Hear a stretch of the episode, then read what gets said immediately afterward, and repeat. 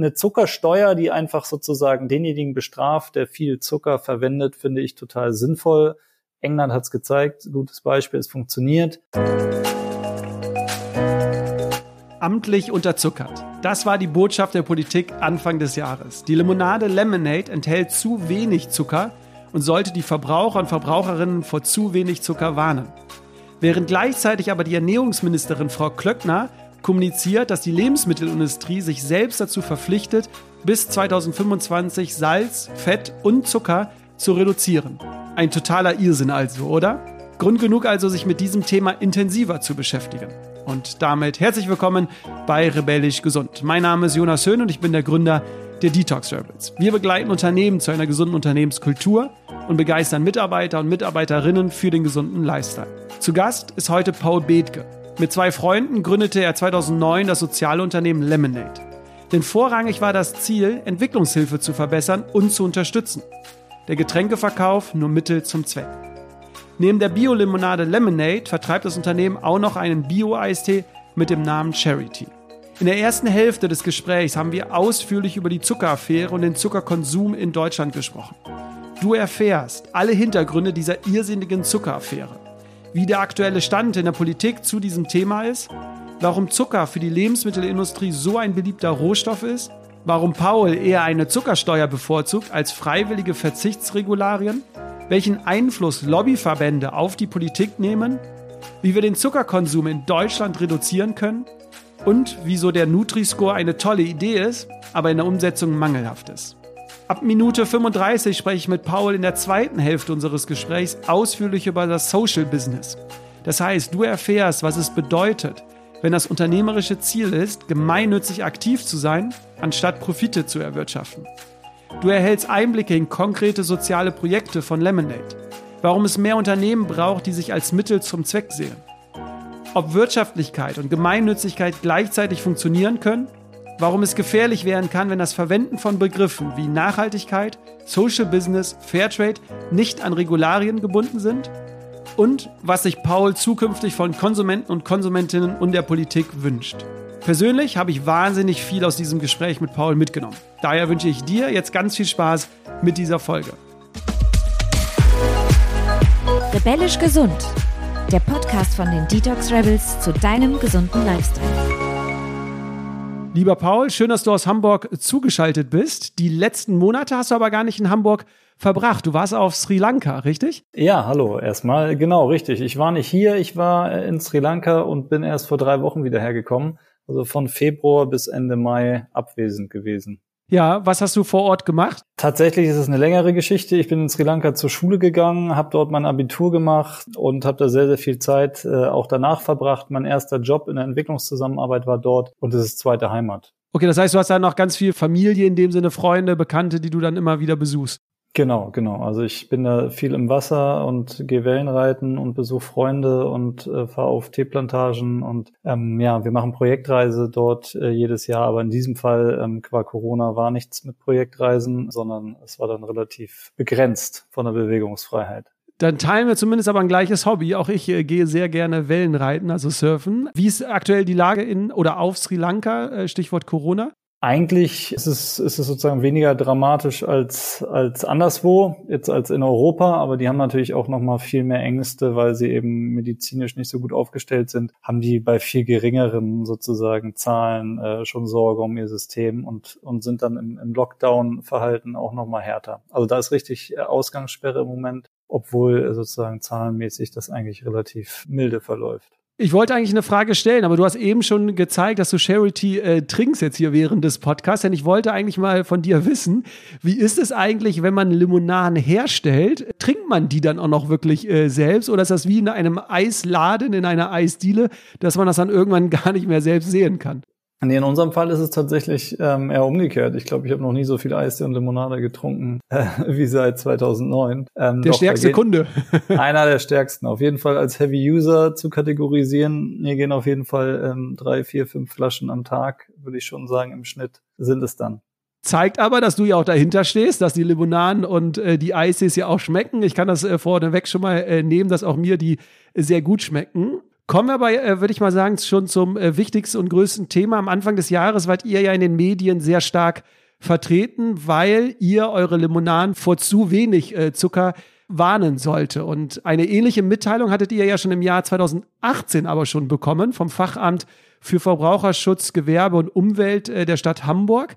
Magst du mal unsere Hörer und Hörerinnen so ein bisschen mit auf die Reise geben, was so seit 2018 dann so passiert ist? Also wie seid ihr da ja. in Kontakt mit diesen verschiedenen Ämtern auch äh, gekommen? Ja, das ist wahrscheinlich das Schrägste, was ich bisher so äh, im, im Lemonade-Leben mitgemacht habe. Genau, in 2018 haben wir einen Brief gekriegt vom Verbraucherschutz in Hamburg, in dem stand, dass wir eben äh, zu wenig Zucker in unserem Produkt haben und uns eigentlich nicht Limonade nennen dürften, weil eine Limonade hat in Deutschland mindestens sieben Prozent Zucker zu haben und das. Wusstest du von dieser Regelung oder noch war nie das gehört? Noch nie, nie gehört. gehört. Okay. Nee, ich hatte tatsächlich keine Ahnung, dass es sowas überhaupt gibt. Auf diesen schrägen Gedanken kam ich nicht und wir haben auch noch am Anfang drei Monate lang, also von Ende 2018 bis Anfang 2019 mit den Ämtern hier verhandelt und versucht zu vermitteln, dass es ja nicht sein kann, dass der Verbraucherschutz uns abmahnt, weil wir zu wenig Zucker in Getränken haben, während die Ministerin Klöckner gerade ihre Strategie zur Reduktion von Zucker in Getränken vorstellt. Das war tatsächlich im gleichen Monat. Das war wirklich so ein bisschen wie, wie äh, eine Mischung aus Kafka und Loriot. Aber die haben eben nicht nachgegeben und haben gesagt, nein, ihr müsst entweder die Produkte so vom Markt nehmen oder ihr müsst eben mehr Zucker rein tun, was,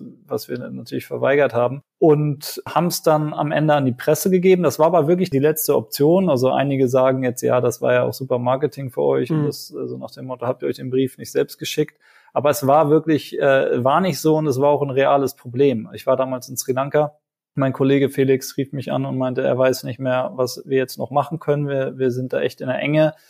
Und dann hatte ich vorgeschlagen, lass uns das an die Öffentlichkeit geben, weil ich kann mir nicht vorstellen, dass sozusagen nicht genug Stimmen sagen, was für ein Irrsinn und uns dann am Ende sozusagen dieses, ja, und uns dann Freischein äh, geben können, um weiterzumachen.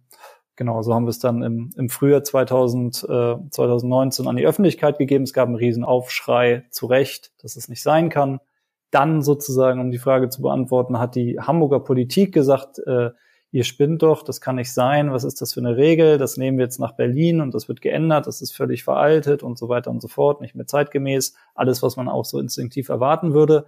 Dann hatten wir gedacht, okay, jetzt ist Ruhe, wir sind irgendwie im, im, im guten Fahrwasser und dann kam aber ziemlich genau ein Jahr später, also im Sommer 2020, kam dann der nächste Brief vom nächsten Amt aus einem anderen Bundesland, genau der gleiche NRW, Text. leider mein äh, Bundesland. Deine Area, genau, also Copy-Paste äh, aus Bonn, die, ja, die eben das Gleiche abgemahnt haben und dann ging das wieder los. Und dann haben wir gesagt, okay, jetzt geben wir es gleich wieder an die Öffentlichkeit. Uns wurde versprochen, da soll was getan werden. Es ist offensichtlich gar nichts passiert ähm, was ist hier los? Dann haben wir eben die äh, Frau Klöckner eine Statue, ein Denkmal, zwei Worte Denkmal. Zu der Zucker kommen wir gleich noch, genau, ja, zu der gleich okay. kommen wir. Ich will nur zwei Fragen vorne wegschieben. Erstens, welches Gefühl kam bei dir auf, als du beide Briefe bekommen hast? Weil eigentlich, kommen wir auch später zu, euer Unternehmen steht ja für etwas äh, Gutes, ihr setzt euch für vieles Gutes ein, dann auch noch weniger Zucker als andere Limonaden. Also du denkst, du tust doch was für die Gesellschaft in dem Sinne und auf einmal kriegst du so einen Brief, wo gesagt wird, hier, so darfst du nicht weiterarbeiten. Was, hat, was war das für ein Gefühl bei dir? Das ist schon seltsam. Also wenn man das Leuten sozusagen im, im Umfeld erklärt, dann dauert das richtig, weil die überhaupt nicht verstehen, jede Reaktion äh, ist, das kann doch gar nicht sein. Also warum denn? Was ist denn der Hintergrund? Warum wollen die das denn? Was hat das für eine Motivation? Wo kommt die Regel her? Also es ist irgendwie, man kann es nicht so richtig fassen, dass das ernsthaft irgendwo festgeschrieben ist und ja auch noch Leute da richtig hinterstehen. Also diese Lebensmittelbuchkommission, die das Ganze verzapft hat, die ist ja bis heute nicht bereit, das zu streichen. Das wäre jetzt meine nächste Frage, bevor wir zur Statue kommen. Es hat sich äh, seitdem nichts, oder kommen wir zuerst zur Statue, weil das war ja eure wirklich große Protestaktion. Ich glaube, das war ja wirklich medial fast überall zu lesen. Ihr habt eine Statue aus Zucker der Frau Glöckner äh, vor das Amt äh, gestellt. Nimm uns mal mit, wie waren die Reaktionen und was ist wirklich jetzt seitdem ist ja jetzt schon fast ein halbes Jahr her, passiert da in Berlin? Ja, die Reaktionen, die waren schräg. Also erstmal stand ich ja selber dort vom Amt und habe sozusagen diese Statue eingeweiht und habe dann geklingelt und wollte mit Frau Klöckner sprechen und sie auf eine Maracuja-Limonade einladen. Das hat aber leider nicht ganz funktioniert. Die Staatssekretärin kam dann aber runter und wollte wissen, was unser Thema sei. Dann habe ich ihr das erklärt und dann meinte sie, sie wäre für diese Regel nicht zuständig und das Amt für Ernährung wäre auch nicht zuständig. Wo man sich natürlich erstmal fragt, okay, es ist eine Ernährungsrichtlinie, Sie sind das Amt, das Bundesamt für Ernährung. wie können sie denn nicht zuständig sein, wenn dieses Gremium in ihren Räumen tagt? Also diese Kommission, die sozusagen für diese Regel zuständig ist, sitzt in deren Räumen. Also ganz komische Reaktion. Die haben so getan, als wäre das nicht, nicht ihr Ding. Und dann haben wir eben wieder mit der Öffentlichkeit zusammen versucht, diese Regel zu kippen. Und dann hat diese Lebensmittelbuchkommission, also dieser Club, dieser Kafkaeske Club, hat uns dann äh, gebeten, wir können ja mal bei den Sitzungen sozusagen äh, zuhören und beiwohnen. Und die haben ja wohl auch den Auftrag gekriegt, aus der etwas hochtrabenderen Politik daran was zu drehen. Und dann haben wir gesehen, dass diese Kommission schon zwölfmal zu diesem Thema zusammensaß. Genau um zu dieser Zuckergrenze ja, oder zu genau. eurem Thema? Nee, zu diesem Zuckerthema. Also das okay. nicht nur gibt es diese Regel noch, die, wo man denken würde, die stammt von aus den 70ern und ist völlig verstaubt und wurde von irgendeinem Ex-Coca-Cola-CEO mal ins Leben gerufen. Nein, sondern die haben die auch noch jedes Jahr wieder sozusagen sich angeguckt und sind zu dem Schluss gekommen, die sei total sinnvoll. Und wir haben jetzt bei dieser Kommission sozusagen zugehört und, und durften das auch kommentieren. Ähm, es hat aber zu nichts geführt und es hat einfach gezeigt, dass das ein, ein Club aus, also eine Mischung aus aus Lobbyvertretern aus der Getränkeindustrie, die das auch unbedingt wollen, dass das so bleibt und ähm, eben anderen schrägen Interessensgruppen. Aber es ist wirklich kein Gremium, das im Sinne des Verbrauchers handelt. Aber die entscheiden darüber jetzt sozusagen, ob es die äh, Grenze, diese sieben Prozent weiterhin noch gilt oder nicht. Also da kann auch kein Politiker, keine Politikerin irgendwie anders einschreiten und sagen, wir lösen das jetzt auf, weil, also es entscheidet dieses Gremium. Ich gehe sehr stark davon aus, dass sie es auflösen könnten, wenn sie wirklich wollten, weil dieses Gremium wird auf der Seite von vom Ernährungsministerium vorgestellt, äh, die tagen in den Räumen und so weiter und so fort. Also es ist schon unter dem Schirm des äh, Ernährungsministeriums. Deswegen kann ich mir nicht vorstellen, dass wenn Frau Klöckner wollen würde, sie nicht die Möglichkeit hätte, den Irrsinn zu stoppen. Aber offiziell wird gesagt, nee, nee, die sind total unabhängig und arbeiten autark. Aber es kann ja nicht sein, dass sozusagen äh, Verbraucherregeln von einer nicht beeinflussbaren Organisation äh, formuliert werden, wo dann aber wiederum jemand von Coca-Cola drin sitzen darf und der Präsident de, des Erfrischungsgetränkeverbandes. Also klare Lobbystrukturen drin, drin wiederzufinden sind. Ich glaube, wir sind uns beide ja einig, dass auf der einen Seite es ja schon gut ist, wenn es solche Richtlinien gibt, grundsätzlich wie gewisse Produkte Total. ungefähr äh, aussehen sollten, weil sonst kann ja wirklich jeder kommen und irgendwas in den Supermarkt bringen oder in den Handel, ne? Und keiner weiß mehr so recht, ist es jetzt das oder ist es das? Aber es ist natürlich die Frage, definiert sich eine Limonade rein über den Zuckergehalt? Und ich glaube, da hast du ja auch eine feste Meinung, dass du das eher anders siehst und sagst, man könnte auch andere Parameter hinzuziehen, wie man eine Limonade definiert, wonach sie, warum darf sich ein Getränk dann eine Limonade nennen, oder? Genau, richtig. Also ich, ich bin total dafür, dass es Regeln gibt, an, an die sich auch Hersteller zu halten haben, wenn es um bestimmte Produkte geht. Aber ich denke, das sollte genau in die andere Richtung gehen. Da sollte man sicherstellen, dass eben nicht Dinge als was Gesundes deklariert werden, die aber eigentlich gar nicht gut für den Verbraucher sind. Also eigentlich das Gegenteil sollte getan werden. Ich bin der Meinung, es wäre sinnvoll, Höchstgrenzen für Zucker zu definieren, um die Industrie zu bewegen und neue Wege zu gehen. Ich finde es auch richtig, dass man bei Tee zum Beispiel, also bei unserem Charity, dürfen wir nicht sagen, dass der gesund ist und so weiter und so fort. Also wir dürfen vieles Positives nicht äußern, was ich auch irgendwie okay finde, damit man nicht so tut, als, äh, als wäre das die Lösung für alles. Mhm. Aber hier ist sozusagen äh, ein Mechanismus, der eigentlich für was Gutes gedacht ist und den Verbraucher schützen soll, ja für was gewählt worden, was völlig absurd ist, weil kein Verbraucher auf der Straße sagt, wenn ich eine Limonade trinke, dann will ich, dass die mindestens x Prozent Zucker hat, sondern Verbraucher will, dass da wirklich Frucht drin ist. Das sollte sicher, das soll fruchtig schmecken. Es soll mit Wasser gemischt sein, also soll kein purer Saft sein und es soll nicht irgendwie ein Smoothie oder so sein. Also die Kategorie muss es treffen, aber das definiert halt, das haben wir auch, wir haben auch Befragungen gemacht. Da kam nie das Feedback, ich erwarte eine gewisse Mindestsüße. Ich hatte es äh, mitbekommen, ich habe mich ja ein bisschen im Vorfeld recherchiert. 72 Prozent eurer Befragten haben oder Befragtinnen haben gesagt, äh, dass sie weniger Zucker in den Getränken haben möchte. Wie ist denn jetzt der aktuelle Stand, um nochmal auf die Politik zurückzukommen? Ihr musstet ja dann sozusagen äh, Warnhinweise auf eure Limonaden drucken oder kleben, dass sie zu wenig Zucker haben. Ich glaube, das Bild haben auch der ein oder andere bestimmt draußen ja. in den Medien gesehen. Es war ja auf der einen Seite wirklich für euch auch gutes Marketing, glaube ich, auch nochmal guter Hinweis. Ihr seid eine Limonade, die wenig Zucker hat. Aber wie ist jetzt der Stand? Du sagst, die Regel wird ja nicht gekippt. Das heißt, es ist immer noch ein offenes Verfahren. Ihr müsstet eigentlich es umbenennen oder wie, wie ist jetzt der aktuelle Stand? Genau, Status quo ist, dass sich nichts geändert hat. Also auch nach der zwölften Sitzung ist dieses Gremium eben der Meinung, dass es so, so richtig ist. Unsere Aktionen haben noch nicht bewirken können, dass dieser Satz einfach gestrichen wird, weil man könnte diese Mindestgrenze für Zucker einfach streichen. Fertig. Mhm. Das ist nicht passiert. Dieser Warnhinweis war was, was sie uns ja ganz äh, wohlwollend in, in deren Welt sozusagen angeboten haben und gesagt haben, okay, dann äh, müsst ihr aber zumindest einen Warnhinweis anbringen, der aber natürlich auch total kontraproduktiv ist, wenn drauf steht Lemonade so und so viel Gramm Zucker und bei dem anderen Produkt steht das nicht. Oder Achtung Zucker, der, der Kunde ist ja völlig verwirrt und weiß gar nicht, was jetzt eigentlich gemeint ist, weil er sich nicht vorstellen kann, dass der reale Fall, wir haben weniger Zucker, zum Warnhinweis führt. Also es ist ja so kontra, äh, also es ist ja gegen jede Intuition, dass es eben in der Praxis nicht den Effekt hat, dass jemand denkt, ah, Lemonade ist besser, weil es hat wenig Zucker, sondern die denken, irgendwas stimmt mit Lemonade nicht, weil die müssen Warnhinweise aufbringen. Also das funktioniert in der Praxis nicht, ist aber Status quo immer noch äh, so gewollt. Wir sind ja immer noch äh, in dem Prozess der X-Sitzung und sitzen da jetzt immer noch bei und hören zu, aber wir haben schon stark Hoffnung verloren, dass dieses Gremium sich noch einkriegt. Ich glaube, die größere Chance ist, dass irgendwann die Politik das einmal vom Tisch wischt und sagt, also ähm, dieses Theater hören wir uns jetzt nicht länger an. Niemand äh, hier bei uns möchte das. Streicht es bitte. Das heißt, darauf hofft ihr sozusagen, dass die Politik äh, noch einschreitet. Was denkst du da, warum ist die Kommission so? Denkst du, dass, wenn du sagst, da sind ja auch die, äh, die Zuckerlobbyisten und andere große Getränkehersteller, sehen die eine Gefahr in euch, sodass die sagen, wir wollen die kleinen Hersteller, die kleinen Anbieter auf dem Markt so ein bisschen ausmerzen, äh, wenn man es böse jetzt mal formuliert? Oder was denkst du, was dahinter eigentlich steht?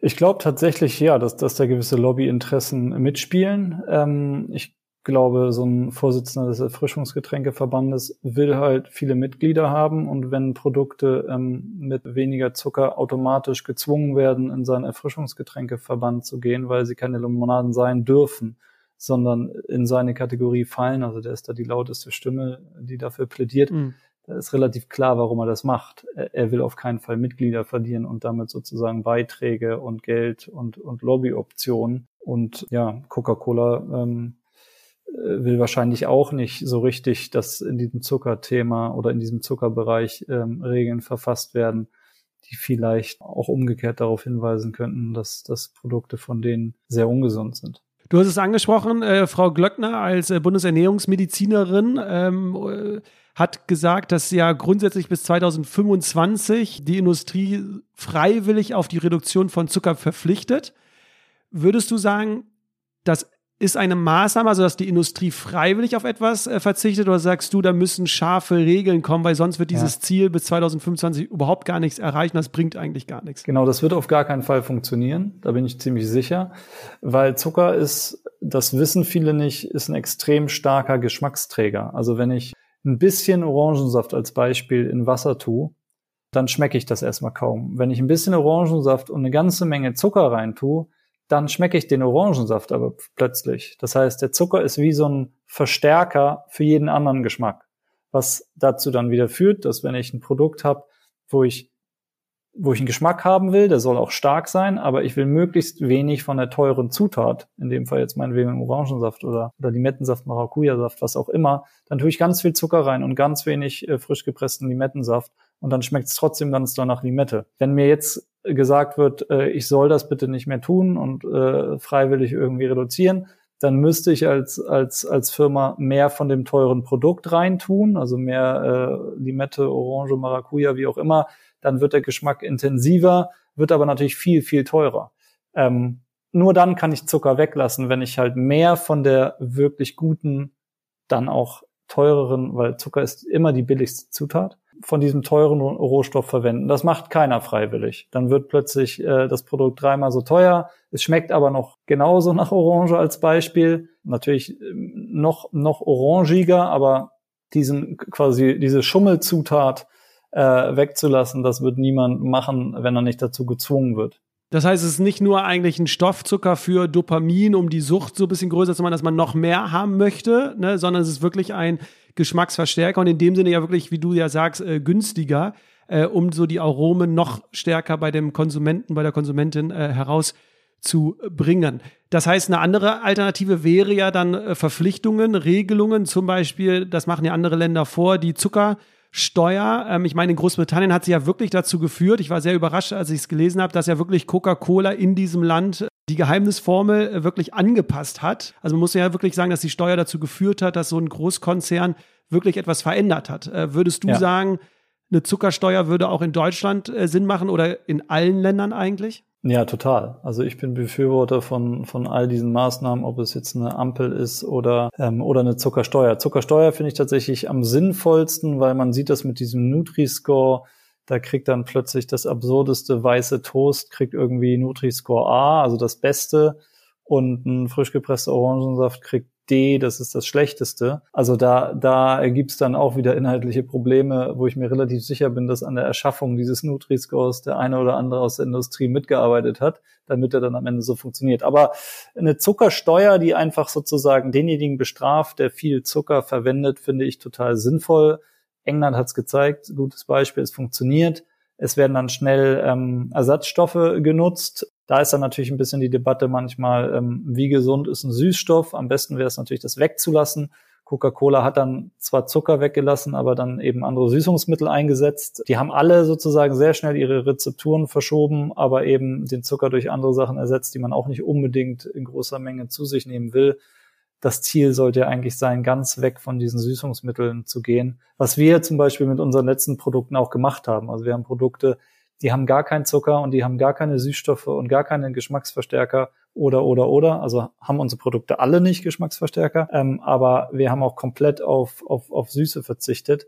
Bei welcher äh, Variante? Bei welchem Zum Geschmack? Beispiel hier äh, Charity Mint. Also wir haben Minz-Eistee rausgebracht wir haben hier, das ist jetzt hier so ein bisschen wie in der Sesamstraße, wo immer was reingezeigt wird. Wir haben Mate rausgebracht. Äh, ja, das ist hier mein Eigenkonsum. Großes Lager auf dem Tisch.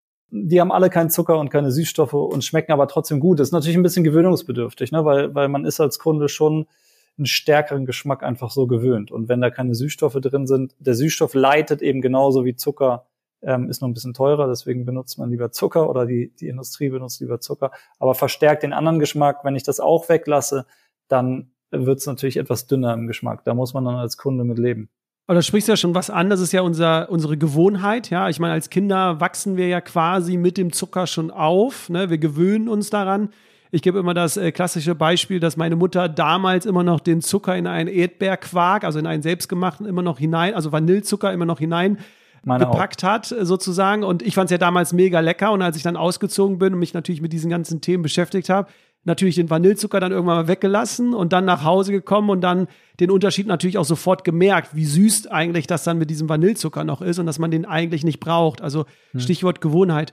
Würdest du deswegen sagen, dass eigentlich wir auch bei den Kindern schon eigentlich ansetzen müssen und dass zum Beispiel jetzt mal einfach nur mal zwei Marken wie Capri-Sonne oder Durstlöcher oder so, wo ja relativ viel Zucker drin ist, dass sowas gar nicht erst auf den Markt kommt für Kinder? Habt ihr ja. eigentlich Produkte für Kinder? Denkt ihr auch mal darüber nach, um wirklich von früh an schon da etwas zu machen? Ja, wir haben tatsächlich gerade drüber gesprochen über das Kinderthema. Ich äh, habe nämlich mittlerweile auch ein kleines Kind, was äh, um mich herum rennt. Äh, danke, zweieinhalb Jahre alt und genau, da stellt man sich dann auch nochmal die Frage, was gibt man dem jetzt eigentlich und äh, was in welche Richtung sollte es da gehen? Und man sieht natürlich auch, was so auf dem Markt ist. Und das ist für Kinder oft auch ganz schön zuckriges Zeug, was denen da angeboten wird. Zwar mit irgendwie drei Elefanten und Tigern und Drachen drauf, damit sie es irgendwie schön finden. Aber der Inhalt äh, hat es auch in sich. Also es ist ein Thema, was ich spannend finde, auch für uns, für irgendwann mal. Also im Moment haben wir gerade andere Themen auf dem Zettel, aber es wäre sicherlich was, ähm, wo wir mal ran könnten. Und grundsätzlich glaube ich, um deine Ursprungsfrage zu beantworten, ja, Durstlöscher und Capri-Sonne ähm, sollten beiseite gelegt werden oder sollten zumindest Varianten schaffen, die wirklich für Kinder gut sind. Und es ist nämlich total Gewöhnung. Also wenn ich meinem Sohn irgendwas gebe, ähm, was Zucker hat, dann kriege ich ihn da kaum noch weg von. Ähm, und der ist zweieinhalb, aber der will dann immer das mit dem, der will eigentlich das mit dem maximalen Zuckergehalt. Kann man schon fast so sagen. Und wenn ich ihm das geben würde, dann, dann würde das auf jeden Fall den Bach runtergehen. Und so ein kleines Kind kann an der Stelle nicht sozusagen so, so weit gucken, dass es sagt, ja, aber das ist einfach nicht so gut für, für den, das Wachstum mhm. meines Körpers und, und meine Zellen. Aber geschmacklich ist das natürlich die stärkste Wucht. Und die Kinder wollen erstmal was, was, was richtig Wumms hat. Und das ist dann halt äh, Nutella und, und Fanta jetzt mal im Extremfall. Aber wenn man denen von Anfang an kein Nutella und Fanta gibt, sondern eben andere Dinge, dann feiern die die auch total ab. Also mein Sohn liebt zum Beispiel diesen Minztee, den kann ich ihm geben, da ist kein Koffein drin, da ist kein Zucker drin und so weiter, der hat trotzdem Geschmack. Der rennt zum Kühlschrank und will unbedingt diesen, diesen Minztee von Charity haben, obwohl der eben diese ganzen Stoffe nicht hat. Aber ich bin mir sicher, dass wenn ich ihm von Anfang an eher Fanta gegeben hätte, dann würde er das auf gar keinen Fall wollen. Grundsätzlich finde ich ja eure Bewegung ganz gut, weil ihr ja sagt, dass eine Limonade keinen Zucker braucht, um zu schmecken, ne, weil mhm. ihr da äh, sozusagen die natürlichen Rohstoffe verwendet. Nichtsdestotrotz, ich schiebe schon mal vor, eine kritische Frage natürlich jetzt. Habt ihr ja trotzdem Zucker in eurer Limonade? Sagt ihr mhm. ja auch, dass ihr noch einen Ticken zusätzlichen hinzutut. Ich hatte mir jetzt mal das hochgerechnet, bei einer Flasche würde man auf 20 Gramm Zucker äh, kommen. Äh, man empfiehlt ja 25 äh, Gramm Zucker, das äh, renommiert da irgendwo im Internet rum. Das heißt, grundsätzlich ist ja eine Limonade schon gut, aber ja nicht für den täglichen Bedarf. Also da wollte ich mal so fragen, wie ihr damit so mhm. umgeht. Du hast jetzt gesagt, du trinkst fünf Flaschen am Tag. Ja. Wie geht ihr denn mit diesem ganzen Zuckerthema um? Weil ja, ihr seid besser als alle mhm. anderen. Ne? Nichtsdestotrotz würde ich jetzt aus Gesundheitssicht natürlich empfehlen, dass jetzt fünf oder sechs Getränke von euren Limonaden am Tag vielleicht auch nicht das Beste ist. Also wie geht genau, ihr mit diesem also, Thema um? Genau, also erstmal zu meinem Eigenkonsum. Ich trinke tatsächlich äh, literweise von den Produkten, die gar keinen Zucker okay. haben. Also das sind die, die ich gerade gezeigt habe. Das ist äh, Charity Mate Sugar Free und das ist Charity Minze Sugar Free. Also die haben die haben null Zucker, null Süßstoffe, die kann man eben trinken wie Wasser. Zu dem anderen Punkt, äh, Limonade hat tatsächlich Zucker, weil wir arbeiten mit frisch gepresstem Limettensaft. Wenn man, äh, sagen wir mal, zehn Prozent Limettensaft frisch gepresst in sein Glas tut und dann nur noch Wasser dazu und gar kein, äh, gar, gar kein, wir benutzen Bio-Rohrzucker, also auch keinen raffinierten Zucker. Trotzdem ist es Zucker, ähm, ist so. Aber wenn man es nicht tun würde, ist es einfach viel zu sauer. Mhm. Ähm, das ist, äh, uns wird trotzdem noch gesagt, dass unsere Limonaden ganz schön sauer sind. Also ich glaube, wir, wir, sind da an so einer Grenze, aber ich, ich sehe total den Punkt, den du nennst. Trotzdem hat es ja Zucker und Wasser ist gesünder. Die Antwort darauf ist ja, Wasser ist gesünder und man sollte auch hauptsächlich Wasser trinken, weiterhin. Und wenn man dann sozusagen mal sich eine Limonade gönnt, weil man Lust auf stärkeren Geschmack hat und trotzdem auf was Frisches aus Frucht und kein Industriesirup, dann ist Lemonade sicherlich oder auf jeden Fall die bessere Alternative zu einer Fritz Cola oder irgendeiner anderen Limonade, Coca-Cola, wie sie alle heißen. Aber du hast recht, es ist kein Wellness-Produkt, was man jetzt literweise in sich rein äh, kippen sollte und äh, wird dann automatisch stanker davon, sondern äh, die Limonade hat Zucker und es ist auch schon, oder so wie wir es beim Charity auch gemacht haben, dass wir eben komplett zuckerfreie Varianten rausgebracht haben, ist es auch eine Überlegung, ähm, dass wir einfach Varianten rausbringen als Alternative für die, die sagen, ja, das wird dann richtig knüppelsauer, aber das nehme ich in Kauf ähm, und das wird mir auch vorgesagt, dass das halt dann wieder jeder Erwartung schmecken wird. Aber die Fraktion gibt es sicherlich auch. Also wenn es das gäbe, würde ich davon wahrscheinlich auch noch drei Flaschen trinken, ja. aber ich, ich mache es nicht, weil ich sozusagen im Getränkebereich einfach den Zucker ganz weglasse. Und man muss ja dazu sagen, ihr seid ja auch nicht jetzt spezialisiert auf den Supermarkt, sondern ihr habt euch ja mehr auf äh, Gastro-Events und und und spezialisiert. Deswegen war ja Corona auch für euch äh, sehr schlimm, weil ihr euch auf diesen Zweig mehr konzentriert habt und man weiß ja, dass wenn man in Clubs ist, auf Events ist, man hat halt ab und zu bei solchen Events auch mal Lust, ein anderes Getränk in der Hand zu haben, als nur jetzt äh, in Anführungsstrichen Wasser. Das ja. wollte ich jetzt nochmal als positive Nachricht, denn ich bin ja jetzt hier nicht nur kritisch unterwegs, aber das, äh, ne, da sieht man ja auch, wie ihr euch aufstellt. Äh, ich glaube, ihr sagt ja auch nicht, dass wir jetzt hier der tägliche Wegbegleiter eines äh, Menschen im Alltag äh, sein sollten. Ne? Ähm, genau. genau. Ich glaube, wir sind eine gute Alternative, wenn man mal keine Lust mehr auf Wasser hat aber wir sollten das Wasser nicht ersetzen, das ist klar. Das ist doch ein schöner Satz. Den ist ja bei Saft so genauso, ne? Also wenn ich jetzt irgendwie frisch gepresster O-Saft, der hat äh, genauso viel Zucker wie eine Cola. Ähm, also äh, deutlich mehr als unsere Produkte und, und so viel wie eine Cola. Da würde man auch erstmal erst denken, oh Gott, oh Gott. Und ist auch richtig. Also man sollte nicht jeden Tag literweise Orangensaft äh, trinken, nur weil man denkt, das kommt ja aus der Frucht. Das ist auch nicht gesund. Aber sicherlich gesünder als Cola. Auch wenn der Zuckergehalt vielleicht gleich ist, ist es doch ein bisschen was anderes. Ich habe als Kind jeden Tag Apfelsaft gekriegt, weil meine Eltern dachten, äh, so ähnlich wie mit einem Erdbeerquark, die dachten, das ist super gesund, das ist echter Apfelsaft. Der hat, glaube ich, 11 Gramm Zucker. Eine Cola hat auch 11 Gramm Zucker. Das habe ich jeden Tag gekriegt und meine Eltern dachten, das wäre super für mich. Naja. Wenn wir schon dabei sind, noch schlimmer wird äh, Actimel. Äh, die haben noch mehr Zucker als ja. äh, Coca-Cola. Das hat mich dann sehr erschrocken, als ich mich damit beschäftigt habe. Was würdest du denn sagen, wenn wir jetzt mal zum Bewusstsein der Gesellschaft gehen? Da muss sich ja in dem Sinne was ändern, beziehungsweise wir haben es selbst in der Hand. Was wäre denn jetzt äh, die Lösung? Sagst du, dass wir als Konsumenten und Konsumentinnen denen da oben mal zeigen sollten, wir wollen diesen ganzen Zucker gar nicht und über unseren Konsum das Angebot dann steuern? Oder sagst du, das wird so nicht funktionieren, wenn es nur über den Konsum und über uns geht, sondern da muss in der Politik was passieren? Ja, ich glaube so ein bisschen, dass tatsächlich äh, sich was in der Politik tun muss, weil das ist so ein bisschen wie wie wenn man Zigaretten nimmt, wo ich nie gedacht hätte damals, dass es so eine extreme Werbung gegen Zigaretten geben wird.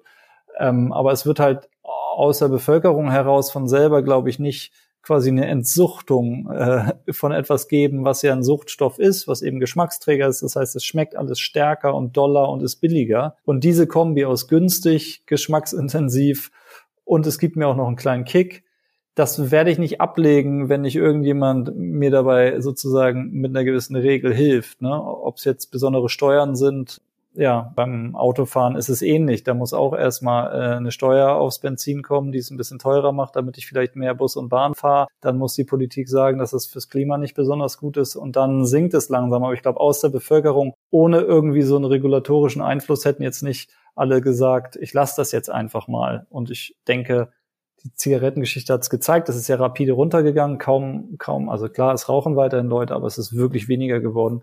Früher irgendwie haben die Leute in, im Flieger Zigarre geraucht und das war völlig normal und heutzutage ist sowas gar nicht denkbar. Ich glaube, Regeln wären da schon wichtig, um ja, um diesen äh, gesünderen Trend zu unterstützen. Ich glaube, das braucht es.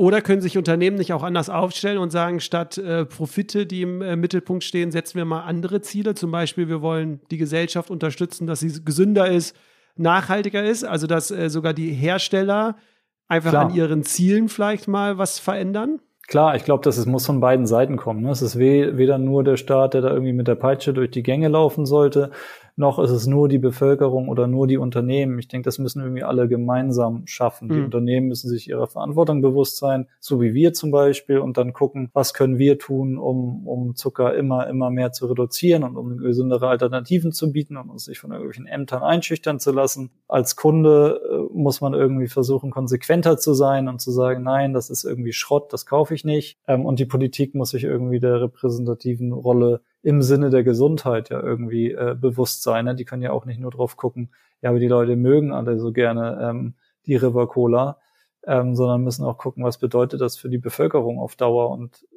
wir sind irgendwie Vertreter der, der Gesundheit der Bevölkerung. Insofern sind da Regeln irgendwie wichtig, auch wenn bei einer Umfrage vielleicht die meisten sagen würden, nee, nee, lass mal so. Ähm, eigentlich schmecken mir die Zuckerwürfel ganz gut. Du hast es eben so ein bisschen äh, angesprochen. Wir haben ja die Lobbyverbände noch und äh, mich würde jetzt mal interessieren, du bist ja wahrscheinlich ein bisschen mehr drin in der Lebensmittelindustrie als ich. Wie siehst du das Ganze? Du hast auch eben den Nutri-Score angesprochen, der eigentlich auch Menschen verwirren kann. Ne? Wie du Völlig. gesagt hast, dass so ein weißes Toastbrot auf einmal dann äh, ein grünes A bekommt. Hast du das Gefühl, dass wir generell, wir Verbraucher, Konsumenten und Konsumentinnen getäuscht werden, so ein bisschen von der Lebensmittelindustrie. Also, dass uns Produkte angeboten werden, wo man auf den zweiten Blick sagt, hm, eigentlich nicht so gut. Ja, total. Total. Also ich finde, dieser Nutri-Score ist eigentlich die Krönung, wenn man sich das anguckt, was der sozusagen für Ergebnisse wiedergibt. Dann ist Kannst du kurz für die Hörer und Hörerinnen kurz erklären, die vielleicht noch nie Nutri-Score gehört haben, nur ein, zwei Sätze und dann kannst du gerne weitermachen. Genau, also der Nutri-Score ist ein relativ neues sozusagen Mittel, das von der Lebensmittelindustrie genutzt wird. Ähm, es gibt eben A, das ist soll besonders gesund sein, ist dann auch, hat auch die Farbe grün. Und dann gibt's glaube ich, D ist das Schlechteste, das ist dann knallrot und diese Farbskala wird dann auf Produkte gedruckt. Und natürlich, wenn dann steht Nutri-Score A in grün, dann denke ich, grün ist gesund und öko und gut und D ist ganz schlimm. So, wenn ich jetzt aber ein weißes Toastbrot, was äh, sozusagen als Kohlenhydraternährung wahrscheinlich das ungesündeste fast ist, was ich mir antun kann, hat halt ein grünes A und ein frisch gepresster Orangensaft halt ein rotes D. Also es, es spiegelt überhaupt nicht das wider, was es eigentlich sagen müsste. Und das liegt wiederum, da muss man dann jetzt sehr ins Detail gehen, das liegt wieder darum, äh, daran, wie diese Regeln zusammengebaut wurden. Wer hat diese die Regeln aufgebaut? Ja, genau. Das Deine ist die Freunde? Große, das ist die große Frage. Also das haben wahrscheinlich, hat das der Toastbrotverband äh, zusammen mit einigen anderen Verbänden zusammengebastelt. Aber sicherlich nicht jemand aus dem Verbraucherschutz, der überlegt hat, wie kann ich den Verbraucher mit einem Siegel das gesündeste Produkt in die Augen springen lassen. Da äh, bin ich, bin ich sehr, sehr sicher und das ist eigentlich schockierend. Ich verstehe sowieso nicht, warum solche Lobbyverbände, die sind ja offiziell registriert, die werden finanziert. Jeder weiß, dass sie Einfluss nehmen. Ich verstehe gar nicht, warum nicht einfach äh, von heute auf morgen da der Hahn abgedreht wird und gesagt wird, die sind verboten. Weil warum braucht es äh, einen Lobbyverband von der und der Industrie, der auf Politiker einredet, die wiederum aus Steuergeldern bezahlt werden und dann Zeit darauf verwenden müssen, dass sie sich mit irgendwelchen Industrielobbyisten ja auch beschäftigen, was ja dann äh, quasi die Bevölkerung bezahlt.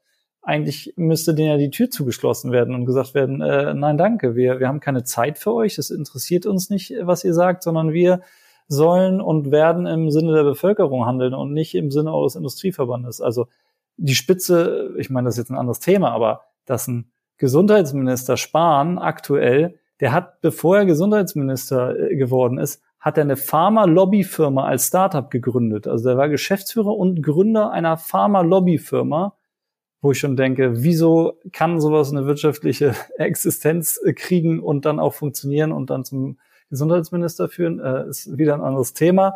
Aber ist schon schräg, dass sowas noch sozusagen so so salonfähig ist und nicht einfach abgedreht wird, wie so eine Bande, wo man sagt, also wir wollen euch hier nicht, ihr, ihr tut niemandem wirklich was Gutes.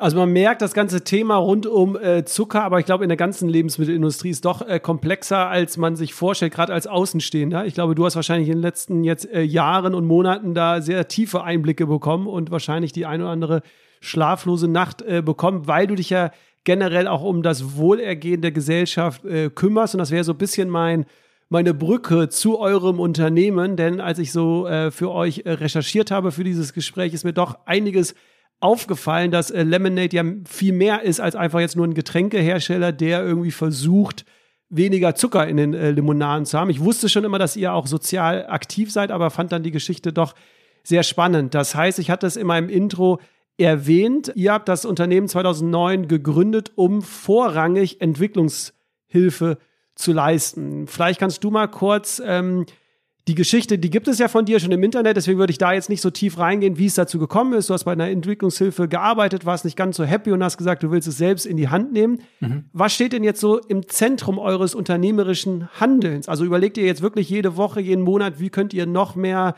sozial äh, unterstützen? Vielleicht kannst du ja da mal einfach ein bisschen was erzählen. Genau, tatsächlich ist, ist, ist die DNA von dem, was wir machen, dass wir uns gemeinnützig betätigen. So und der Ursprungsgedanke war, ich persönlich wollte nicht bei einer großen äh, Organisation für den Staat arbeiten. Ich wollte aber auch keine Spenden sammeln und dachte sozusagen, dass unternehmerisches Handeln ja auch einen positiven Beitrag leisten kann. Und äh, unsere Getränke, Lemonade und Charity, sind dann eben sozusagen als Mittel zum Zweck zu sehen, um gemeinnützige Projekte zu fördern. Das ähm, machen wir äh, seit Tag eins. Ähm, mit jeder Flasche, die verkauft wird, werden eben gemeinnützige Projekte finanziert. Und das wird tatsächlich, wie du sagst, jede Woche sich angeguckt. Ähm, da gibt es verschiedene Gruppen, Gremien hier, die das die ganze Zeit kontrollieren. Wir gucken die ganze Zeit, wie können wir uns verbessern, wie effizient ist was, was wir hier tun wie gut ist das Geld wo sozusagen ähm, äh, investiert gewesen und äh, wo soll die Reise hingehen. Also es ist schon, ähm, zumindest was meine Arbeit angeht, ein ziemlich wesentlicher Teil meines, meines Tages. Du hast die Sozialprojekte angesprochen. Ihr seid äh, besonders in den Ländern Südasien, Südafrika und Lateinamerika äh, unterwegs, weil ihr dort ja auch die Rohstoffe bezieht und ihr ja dann sagt, ihr wollt auch vor Ort unterstützen. Magst du einfach mal ein bisschen Einblicke geben in ein, zwei Projekte vielleicht, dass, dass der Hörer und die Hörerin sich vorstellen können, was ihr wirklich dann vor Ort Soziales tut oder wie ihr da unterstützt die Gesellschaft? Ähm, ja, gerne. Also ähm, genau, das System ist so, dass wenn man Lemonade und Charity kauft, dann geht eben ein Fixbetrag in gemeinnützige Projekte in den Anbauregionen der Zutaten. Das heißt, ich kaufe eine Lemonade Maracuja als Beispiel, da ist frisch gepresster Maracuja-Saft drin und äh, es werden Projekte in Sri Lanka gefördert und ein Beispiel für eine Förderung ist, oder vielleicht nochmal weiter ausgeholt, alle Projekte, die wir fördern, sollen nach Möglichkeit immer ökonomische Unabhängigkeit von Menschen fördern. Also irgendwie dazu beitragen, dass die alleine ohne Unterstützung ähm, besser auf die Füße kommen und besser unterwegs sind. Und das kann dann halt die verschiedensten Züge sozusagen haben. In Sri Lanka ist es eine Berufsschule zum Beispiel, wo die Menschen in der Region, wo an, an der der Staat kein Interesse hat, Berufe wie Tischlerei, ähm, Nähen, ähm, Computer, also bestimmte äh, Berufe lernen, um dann sozusagen ihre nächsten Schritte zu machen. Und das könnten sie in dieser Region einfach nicht, weil es eben eine ziemliche Monokultur an, an Tee ist. Wir kaufen ja auch Tee für Charity aus Sri Lanka und wir wollen eben die Möglichkeiten der Leute vor Ort fördern, auch in anderen Bereichen sich unabhängig zu machen und nicht eben in dieser Mühle der Liptons äh, immer immer wieder in diesem Teekreislauf zu sein oder im Süden Sri Lankas, ähm, wo die Maracuja herkommt, da äh, unterstützen wir ein Projekt, was Menschen mit Behinderungen im Berufsleben integriert, weil ähm, Behinderungen in, in, Sri Lanka ein Thema sind. Das ist noch ein ziemliches Tabu. Ähm, Eltern, denen ist es eher peinlich, eben wenn sie behinderte Kinder haben. Und die werden sehr, sehr selten, also ich habe es eigentlich nie so richtig erlebt, dass die plötzlich irgendwie im Supermarkt auch mal an der Kasse sitzen ne? oder einen Bäcker beim Bäcker bedienen. Genau. Und dieses Projekt fördert halt die, die Integration von Menschen mit körperlichen oder geistigen Nachteilen. Sowas. Und sowas machen wir auch in Ruanda, ähm, wo wir auch Tee herbeziehen, in Südafrika, in Südamerika. Genau. Also das ist immer so ein bisschen der, es ist auch nicht wenig Geld jetzt äh, rumgekommen in den knapp zwölf Jahren. Ich habe äh, eine Statistik, vier bis fünf Millionen ungefähr ne, äh, sind dabei bisher schon rumgekommen. Ja, sogar schon mehr mittlerweile. Ah, okay. Also ich würde sogar schon sagen, es sind sechs Millionen. Ähm, äh, genau, es waren fünf Millionen letztes Jahr und müssten jetzt etwa etwa sechs Millionen sein, die wir mittlerweile geknackt haben. Genau, also es ist schon schon ganz, ganz ordentlich und äh, ich denke, ein wichtiger Teil von dem, was wir tun, ist aber nicht nur sozusagen die absolute Summe, sondern auch einfach ein Bewusstsein für diese Thematik zu verbreiten ne, und über die Produkte irgendwie auf was aufmerksam zu machen. Selbst wenn dann hinterher der Kunde nur netter zum Busfahrer ist auf dem Weg nach Hause, weil er sich irgendwie so ein bisschen über das Leben Gedanken macht und denkt, oh, eigentlich habe ich ja doch ganz schön, genieße ich ganz schöne Privilegien, ich ähm, kann mich mal ein bisschen entspannen und das dann vielleicht schon zum Wohlergehen seiner Nachbarschaft äh, führt. Also ich glaube, wir, wir versuchen irgendwie viele Anstöße zu geben. Wir versuchen hier in Deutschland unsere, unsere, unsere Kreidetafeln für die Gastronomie sind von äh, Menschen mit Behinderungen getischlert. Also wir versuchen uns auch hier zu engagieren, wo wir können um irgendwie immer wieder dieses Thema auf den Tisch zu bringen, dass es einfach strukturelle Ungleichheit gibt und man nicht sagen kann, ach, wenn du fleißig bist und irgendwie dir Mühe gibst, dann kann jeder BMW fahren. So, so ist es einfach nicht. Es gibt einfach Menschen, ich bin ja selber in Sri Lanka zur Schule gegangen, ich konnte studieren, meine Mitschüler konnten alle nicht studieren. Wir haben aber die gleiche Schule besucht, den gleichen Abschluss gemacht. Also ich habe am eigenen Leibe erlebt, dass ich absolut privilegiert bin und nichts dafür getan habe. Und da äh, findet man auch, kann ich hier schon mal einen Tipp geben, bei YouTube den einen oder anderen Vortrag auch von dir, wo es genau um diese Themen geht. Du nennst es äh, russisches äh, Roulette quasi, ne? Also da schon mal jetzt der Hinweis für die, die sich so ein bisschen mehr über die Geschichte von Paul informieren möchten. Bei YouTube äh, kann man äh, den einen oder anderen Vortrag von ihm sehen. Eine Frage, oder es gibt noch mehrere Fragen, aber eine Frage wäre jetzt, geht, und das ist eine kritische Frage, geht Wachstum, Wirtschaftlichkeit auf der einen Seite wirklich Hand in Hand mit Wohltätigkeit, Entwicklungshilfe? Weil, wenn man sich eure Zahlen mal anschaut, ich weiß, ihr seid vor Corona in die schwarzen Zahlen gerückt, jetzt durch Corona wahrscheinlich äh, wieder raus, aber wenn man sich jetzt die zwölf Jahre anguckt, die ihr auf dem Markt seid, habt ihr quasi insgesamt noch keine schwarzen Zahlen geschrieben. Wäre das jetzt vielleicht eine kritische Frage, so nach dem Motto, funktioniert dieses Modell auf der einen Seite wirtschaftlich als Unternehmen fungieren zu können, andererseits aber auch sozial irgendwie tätig zu sein? Ja, ich würde sagen schon. Also ich glaube, dass sozusagen der Beitrag, den wir leisten, auch vom Kunden honoriert wird, weil er uns sozusagen vielleicht überproportional unterstützt, ähm, aufgrund dieser, dieses Hintergrundes. Genau, wir haben in Summe, das ist total richtig, wir haben knapp sechs Millionen Euro schon für gemeinnützige Projekte aufbringen können, aber wir haben unterm Strich äh, null Gewinne gemacht, was natürlich mich freut, also weil an alle, die sagen, ja, äh, irgendwie Gewinne abgeben, wer weiß, wann macht ihr denn Gewinne? Wir haben eben ein anderes System aufgebaut und auch mit einem Grund und genau aus diesem Grund. Andererseits klar kann man sich fragen, ja, aber ist denn dann, äh, ist das überhaupt irgendwie möglich, damit erfolgreich zu sein? Wir haben aber auch immer unheimlich viel in die Zukunft wieder investiert. Ne? Also wir haben in Wachstum investiert. Wir sind mittlerweile in, in, in über 14 Ländern, äh, über 20 Länder mittlerweile vertreten. Wir haben Büros an verschiedenen Standorten. Ähm, also das kostet ja auch immer erstmal etwas und ist eine Investition, die nicht sofort zurückkommt. Aber ich bin mir relativ sicher, dass wir in vier, fünf Jahren äh, eben auch so wirtschaftlich sind, dass andere sagen, oh, das, das funktioniert ja richtig gut. auch aus der Perspektive. Ne? Und wir haben, wir sind äh, zu 100 Prozent in, in eigener Hand. Wir haben keine, wir haben keine Investoren, wir haben keine Beteiligung von großen Firmen dabei. Also das heißt, wir, wir haben uns immer selber von Ast zu Ast gehangelt.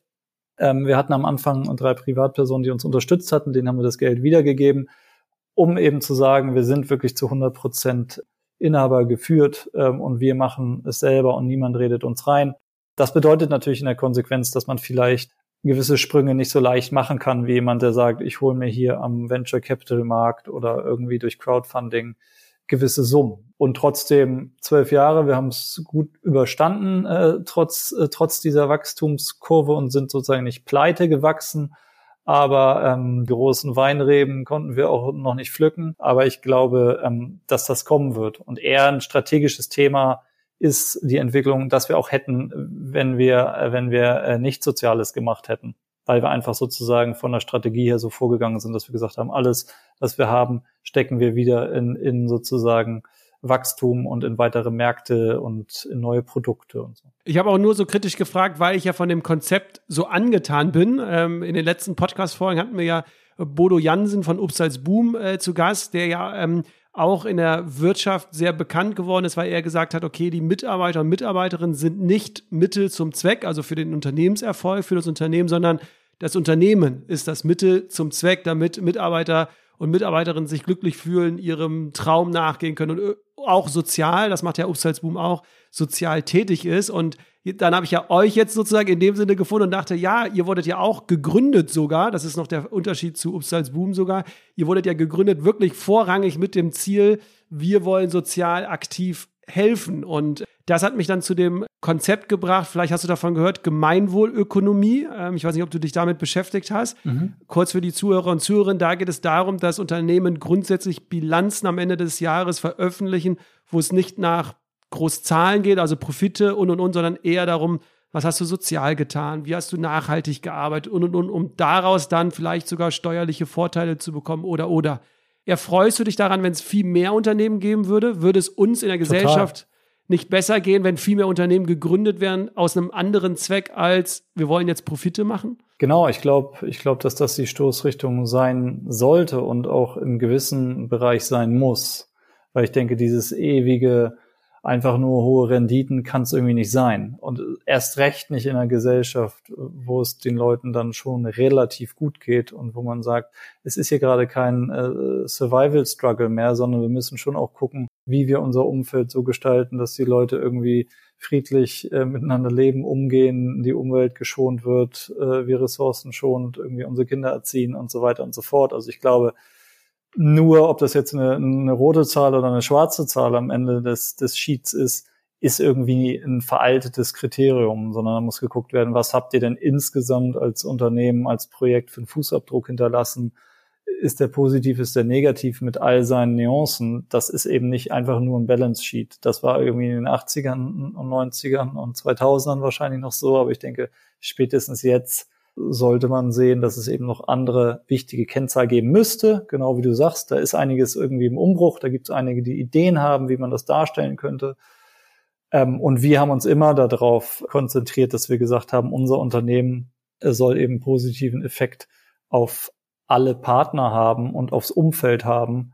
Und das ist das Wichtigste. Und, und in diesem in diesem Verhalten müssen wir es schaffen, auch weiter leben zu können als Unternehmen und uns immer wieder selber auch äh, sozusagen rückzufinanzieren und abzusichern, damit wir nicht plötzlich weg sind und müssen auch der großen Industrie zeigen, dass es aufgeht, damit die vielleicht auch in eine ähnliche Richtung gehen. Also ich, ich bin nicht derjenige, der mit der Flagge rumrennt und sagt, wir machen das ganz toll und die anderen, wenn jemand anderes das auch macht, dann finde ich das doof und, und sage, das ist meine Idee, jeder, der das von sich sagt, äh, hat ja sein, sein, sein Grundthema nicht verstanden. Es geht ja darum, dass es so viele machen wie möglich und, und alle eigentlich mitmachen. Und das ist ja ein totaler Erfolg, wenn hinterher auch die Großen sagen oder unter Druck geraten, weil die Shareholder sagen, keine Ahnung, liebe Unilever, liebe Nestle, äh, liebe Danone, ähm, tut bitte was, weil wir sind eure Shareholder und ähm, es sind jetzt andere Zeiten angebrochen und sich dann insgesamt viel mehr verändert. Wir sind ja eher sozusagen so ein hoffentlich so ein positiver Testballon für andere, die dann sehen, oh ja, äh, das, äh, das funktioniert ja, lass uns das mal, lass uns das mal groß machen. Da passiert, glaube ich, ganz viel. Hast ja auch jetzt gesagt, dass es zu so einem Umbruch kommt. Was man ja schon oft sieht, ist aber, dass gerade so Unternehmen, die du angesprochen hast, natürlich auch versuchen, ihr Image irgendwie schön zu machen mit gewissen Wörtern oder gewissen Slogans, aber eigentlich steckt da nichts dahinter. Ihr konzentriert euch aber auf Fairtrade. Vielleicht kannst du ja mal kurz sagen, wie wir Konsumenten und Konsumenten da so ein bisschen Durchblick äh, bekommen, ob es dann wirklich Fairtrade ist und auch wirklich alles so nachhaltig ist, wie vielleicht das dann äh, geschildert wird in der Öffentlichkeit. Genau, das sehe ich tatsächlich als Problem, dass mittlerweile, ähm, das ist auch vielleicht nochmal wieder eine Brücke zurück zu den Regularien. Also es gibt in Deutschland eine Regel, die besagt, du musst mindestens sieben Prozent Zucker äh, haben, um dich Limonade nennen zu dürfen. Es gibt aber keine Regel, die sagt, was musst du denn eigentlich tun, wenn du von dir als Social Business irgendwie Schlagzeilen machst? Oder was musst du von, was musst du leisten, damit du sagst, ich bin nachhaltiges Unternehmen. Ich darf auch nicht über meinen Grüntee sagen, der Grüntee ist gesund.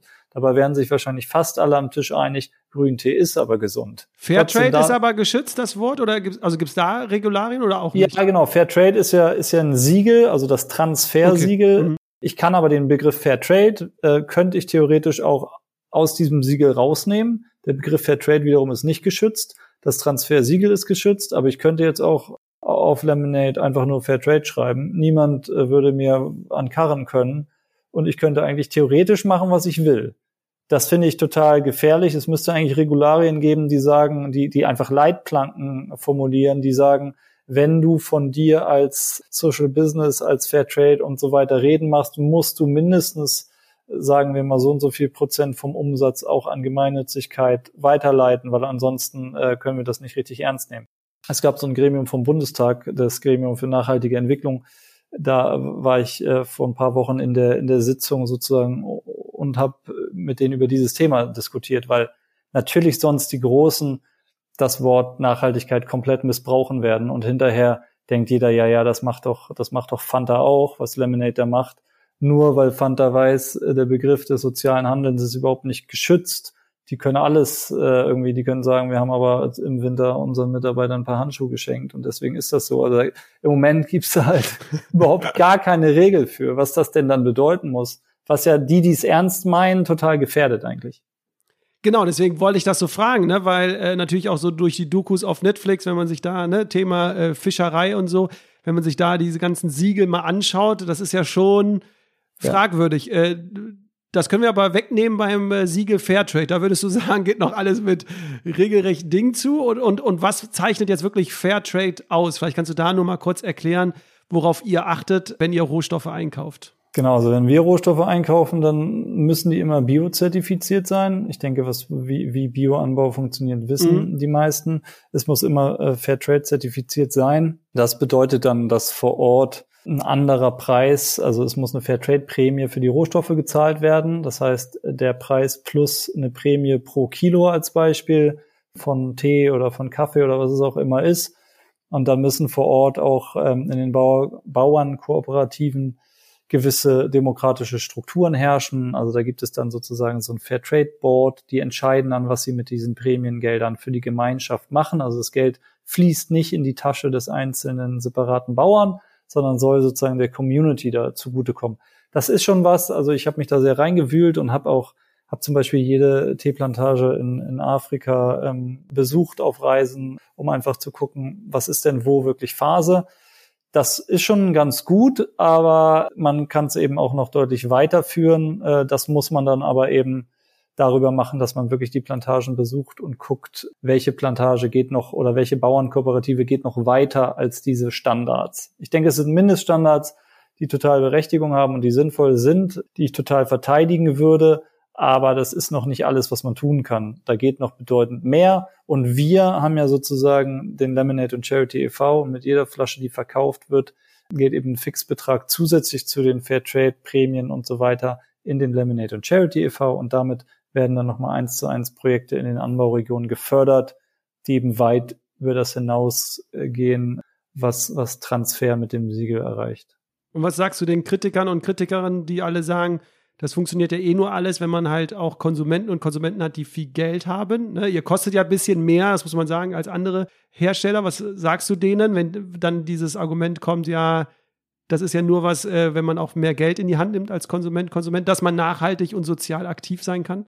Ich glaube, das ist eine Ausrede in meinen Augen. Also ich, das war vielleicht mal so vor 30 Jahren irgendwie, als es noch total in der Nische war und es sozusagen nur im Spezialladen zu haben war.